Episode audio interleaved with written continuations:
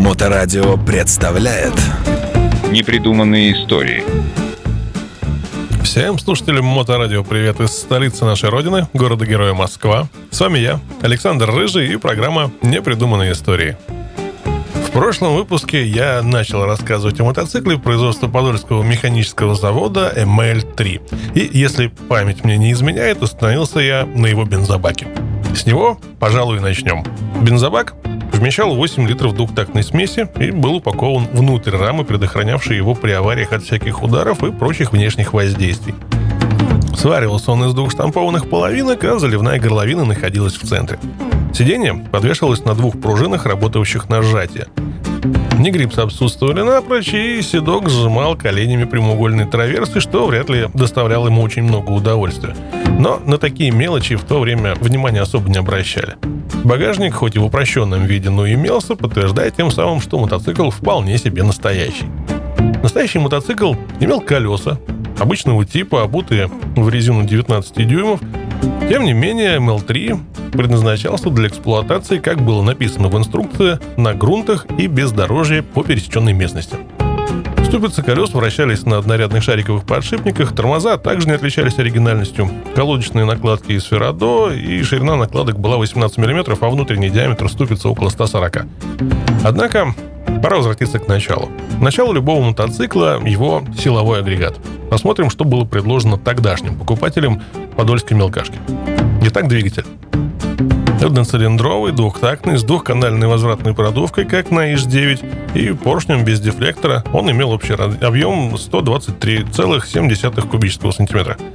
Несколько неожиданным было то, что мотор имел довольно высокую по сравнению с другими отечественными мотоциклами степень сжатия. По разным источникам от 6 до 6,5. Только первый советский верхнеклапанный двигатель мотоцикла L8 имел равный показатель. Очевидно, Конструкторы пошли на это, чтобы получить, возможно, более высокую мощность при сравнительно небольших оборотах. Эти показатели составили у ML3 3,5 лошади при 3,5 тысяч оборотах. Заведомо самый слабый мотоциклетный двигатель оказался вдобавок и самым тихоходным. Чугунный цилиндр, головка цилиндра из алюминиевого сплава крепились э, к алюминиевому же картеру четырьмя анкерными шпильками и гайками – для лучшего охлаждения цилиндра примерно половина его ребер, если считать снизу, имела в передней части справа и слева дополнительные площадки. Такое ребро в плане было не круглым, а имело форму эдакого круга с крылышками. А вот ребра охлаждения на головке цилиндра в передней части обрывались вниз почти под прямым углом. Вдобавок они были расположены довольно далеко друг от друга, зато имели значительную высоту, особенно спереди. Справа в головке располагался декомпрессор. Смазка двигателя осуществлялась смесью бензина и масла, пропорция смеси составляла 1 к 20. Карбюратор К-33 типа Амал Бинкс э, крепился к впускному фланцу кольцеобразным хомутиком, который стягивался винтом и гайкой. По конструкции это был простейший из всех отечественных мотоциклетных карбюраторов того времени. Ну, судите сами. Ни тебе канала холостого хода, ни регулировочные иглы в жиклерной колонке. Все устройство, два жиклера, малых и больших оборотов, которые вступали в действие по очереди в зависимости от разрежения воздуха в смесительной камере. Никаких регулировочных винтов не было и в помине, зато предусматривался простенький воздушный фильтр с сетчатой набивкой.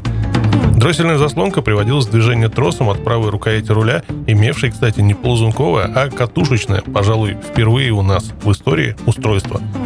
Трос наматывался на барабанщик, составляющий одно целое с вращающейся трубкой самой ручки. Достаточно простая и весьма эффективная конструкция.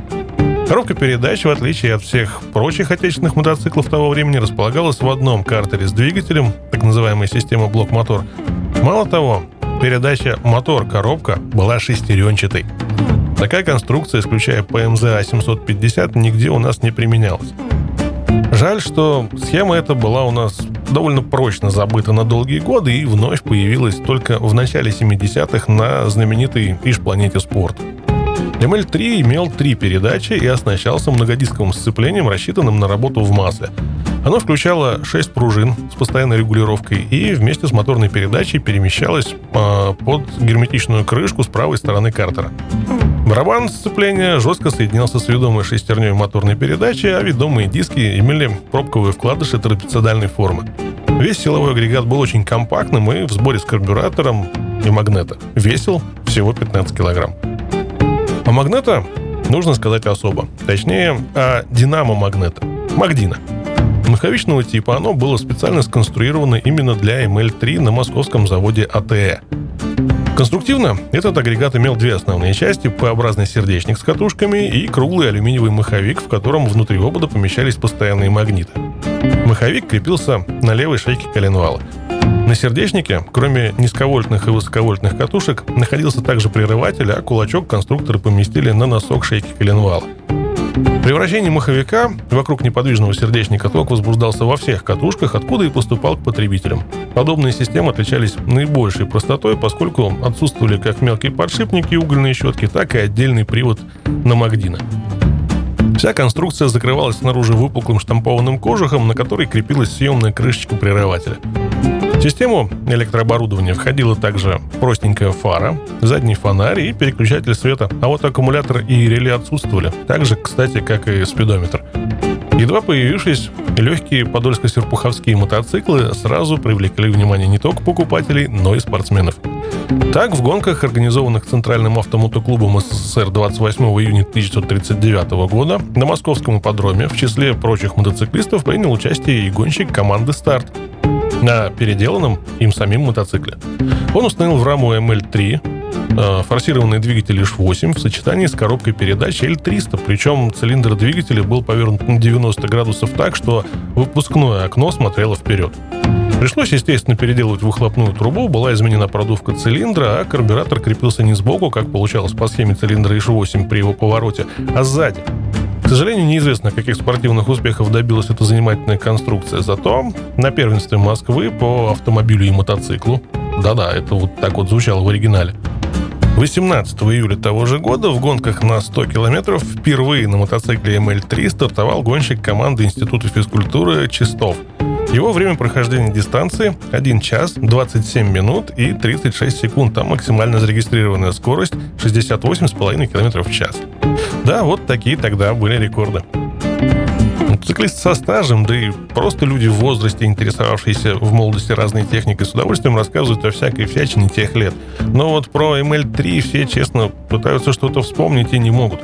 Да, вроде были, что-то такое ездило, но очень мало, да и внимания на них особо не обращали, полно было более интересных машин.